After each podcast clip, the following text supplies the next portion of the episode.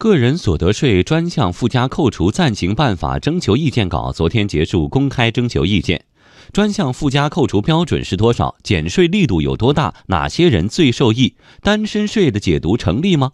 关于这四大焦点问题，我们有请值班编辑田方玉介绍一下最新进展。好的，先来说下专项附加扣除标准的问题。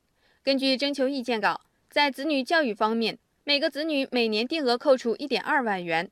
继续教育是每年定额扣除三千六百元或四千八百元。大病医疗方面，超过一点五万元的部分，每年限额六万元据实扣除。首套房贷款利息方面，每年按一点二万元标准定额扣除。住房租金是根据不同城市标准来定，最高每月定额扣除一千二百元。赡养老人是每月按两千元标准定额扣除。至于减税力度有多大，做个假设就能明白。比如月薪一万元，根据新政策。减去起征点的五千元，减去三险一金两千元，减去住房租金一千二百元，子女教育一千元，赡养老人按有人分摊一半的一千元算，这样再按百分之三的税率计算，需要缴纳的税额就是零。这么看来，如果问哪类人最受益，那肯定是家庭负担越重的人，享受扣除越多，也就越受益。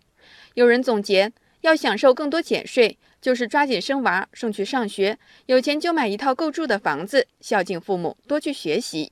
最后说下单身税的解读是否成立？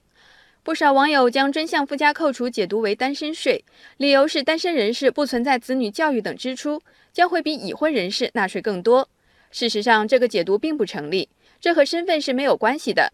中国政法大学财税法研究中心主任施正文认为，对于养育子女的家庭，因为负担重。对产生的支出适当给予扣除是合理和应当的。除此之外，一些其他的专项附加项目并没有区分单身还是已婚已育，像继续教育支出、大病支出、住房贷款、租房租金等项目，是每个纳税人都可能享受到的。